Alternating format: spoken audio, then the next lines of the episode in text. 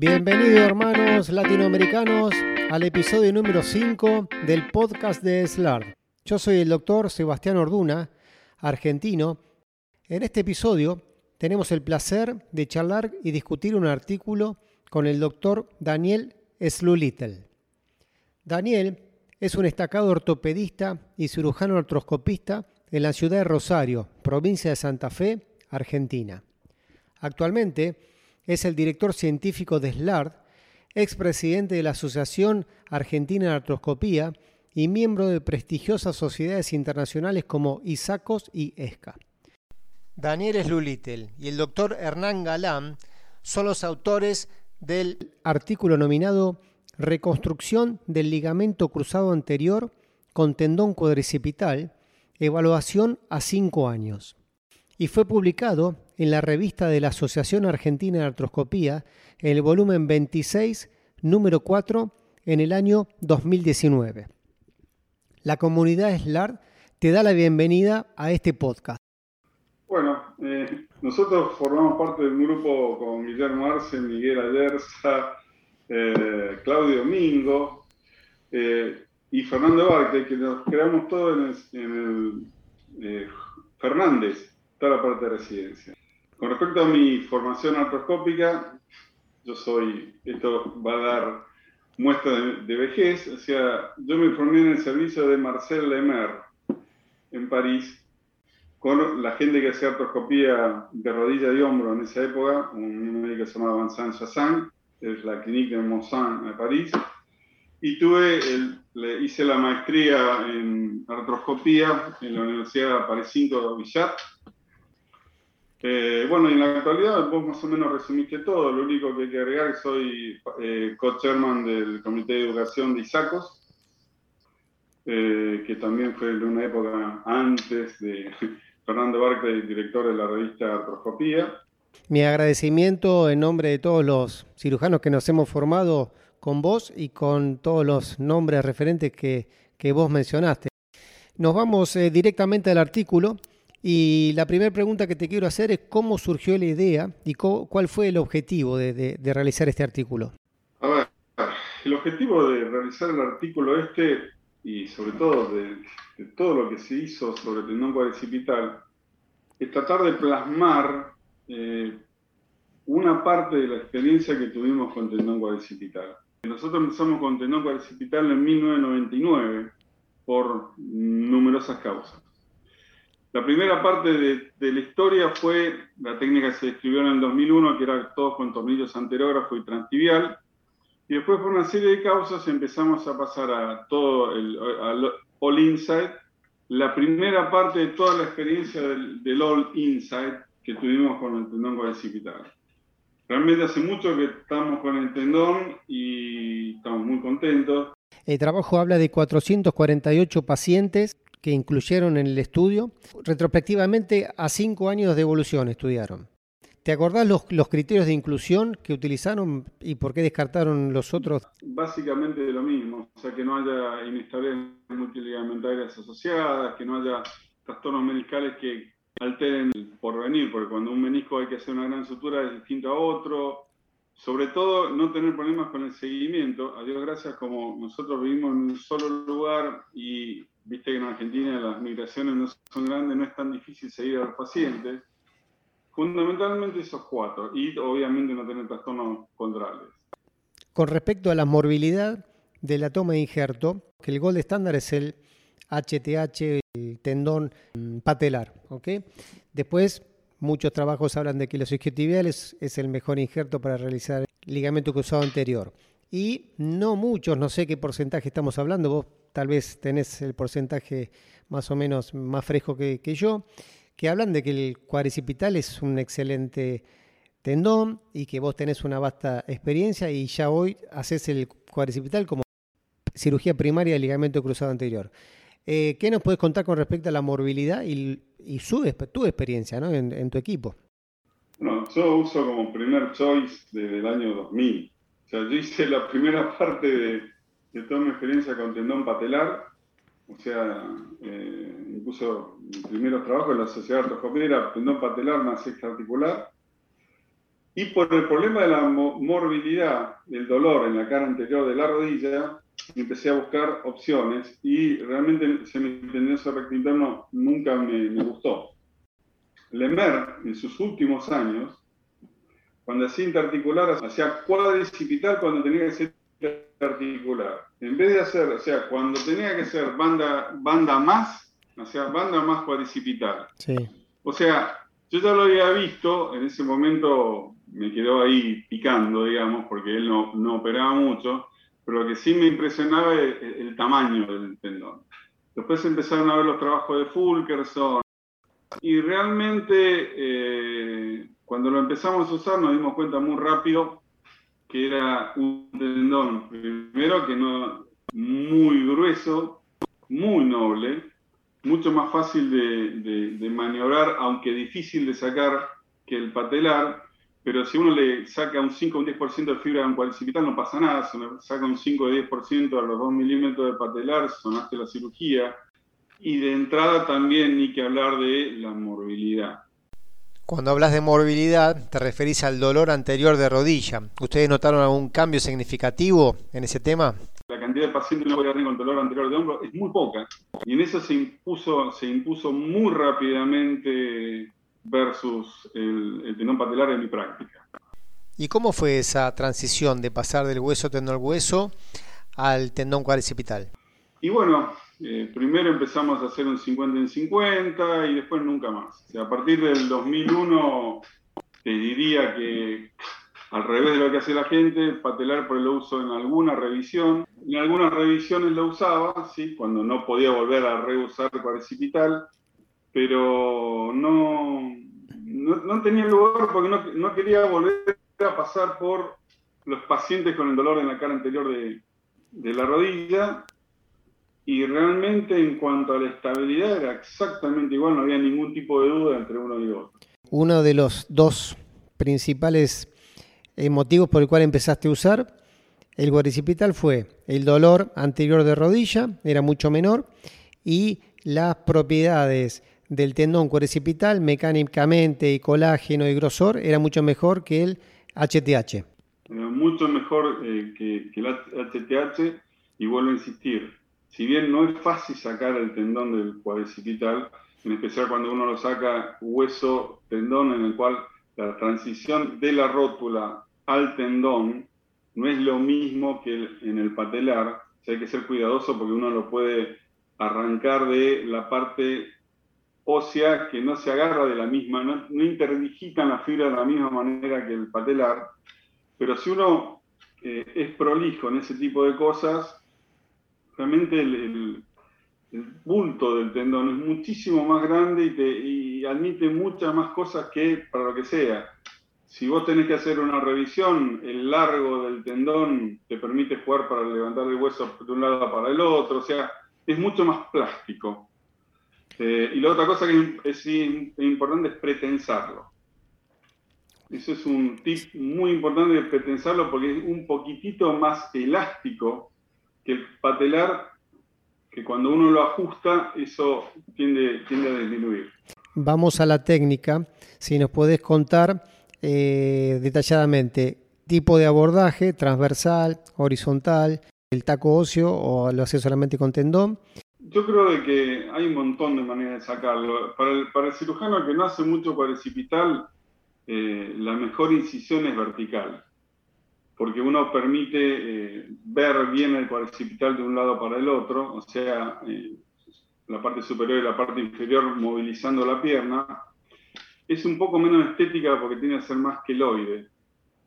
Pero la más fácil de todo es vertical, empezando un centímetro más o menos arriba de la rótula y unos 4 o 5 centímetros, que nos va a permitir ver la unión músculo-tendinosa, que es clave, porque uno tiene que evitar la unión músculo-tendinosa porque todo, eh, toda cicatriz o toda cosa que hagamos violando la unión músculo-tendinosa va a generar hematoma y dolor y va a empeorar la impotencia funcional. Eso es lo más importante de cuidar. Generalmente, si uno tiene 7 centímetros de tendón cuadricipital, no es necesario tener bone block. Pero en general, en general el bone block lo que tiene es que agrega un centímetro y medio más. Yo creo que la mayor parte de las cirugías en realidad necesitan bone block eh, y si no, bueno, se puede hacer sin tope óseo, eh, hay que hacer eh, muy buenos puntos de sutura para poder tener una buena tracción de un lado para el otro, pero es tan grueso que uno puede usar un tubo de unos 11 milímetros o 10 milímetros y tener un buen agarre.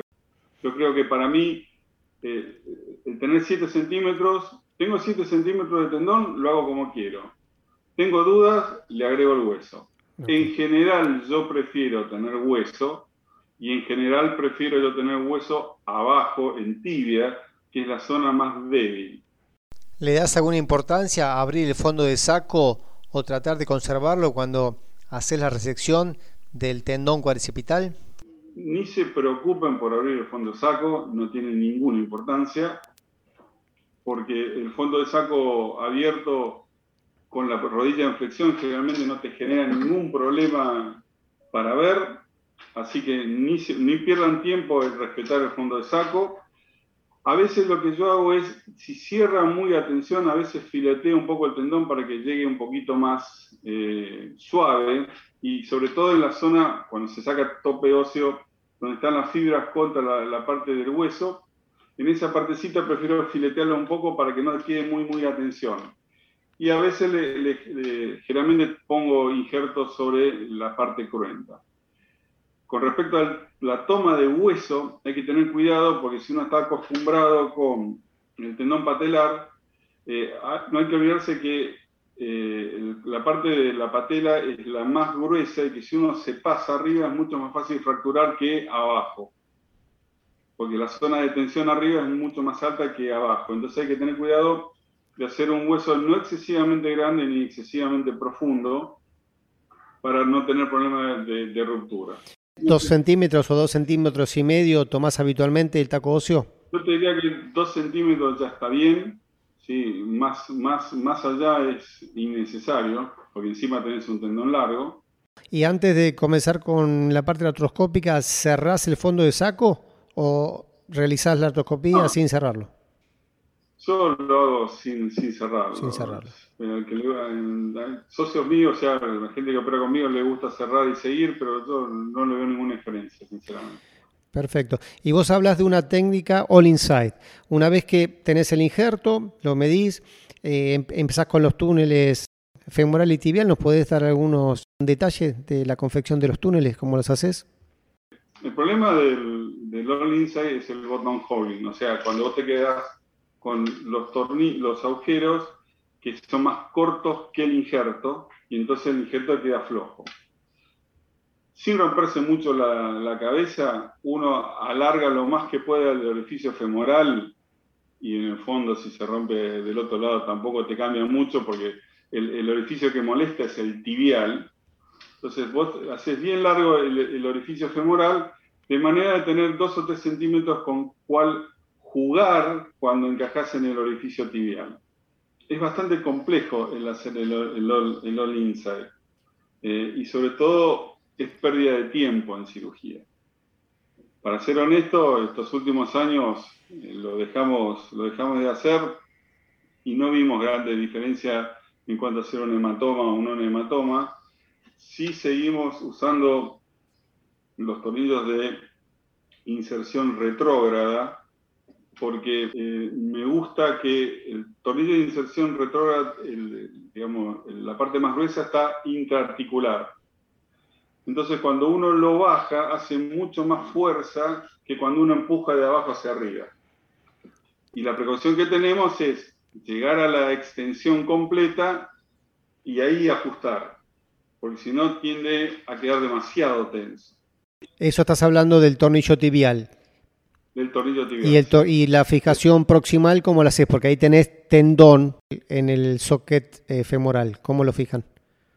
Sí, el tendón, eh, tenemos un socket femoral de 10 con un, con un espesor de 11 milímetros de un tendón muy grueso. No me preocupa demasiado hacerlo con tornillos interferenciales.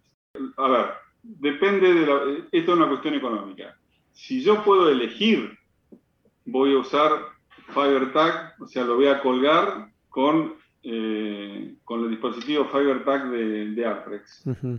Eh, es un dispositivo muy bueno y la verdad que eh, prefiero tenerlo colgado y no ponerle un, tornillo porque a veces los tornillos desplazan el injerto de un lado para el otro. En cambio, colgado, tengo un agujero de 11 con uno de 10 con uno de 10 y, bien colgado, la verdad queda barro, queda muy estable y eso sería de elección para mí, si es que económicamente pudiera hacerlo en todos los casos. Eh, pero bueno, digamos que mi cirugía estándar en general son tornillos interferenciales arriba, screw abajo, o eh, fiber tack arriba, retro abajo. Perfecto. Con respecto a la técnica nos quedó clarísimo. Ahora yo te quiero preguntar un poco la indicación. Vos sos un médico que trabaja con muchos jugadores de rugby en Rosario. También te deben haber atletas de otros deportes, mujeres, chicos. Eh, ¿Tenés alguna predilección o a todos le tratás de hacer cuadricipital y a todos un poco esta técnica que estamos hablando?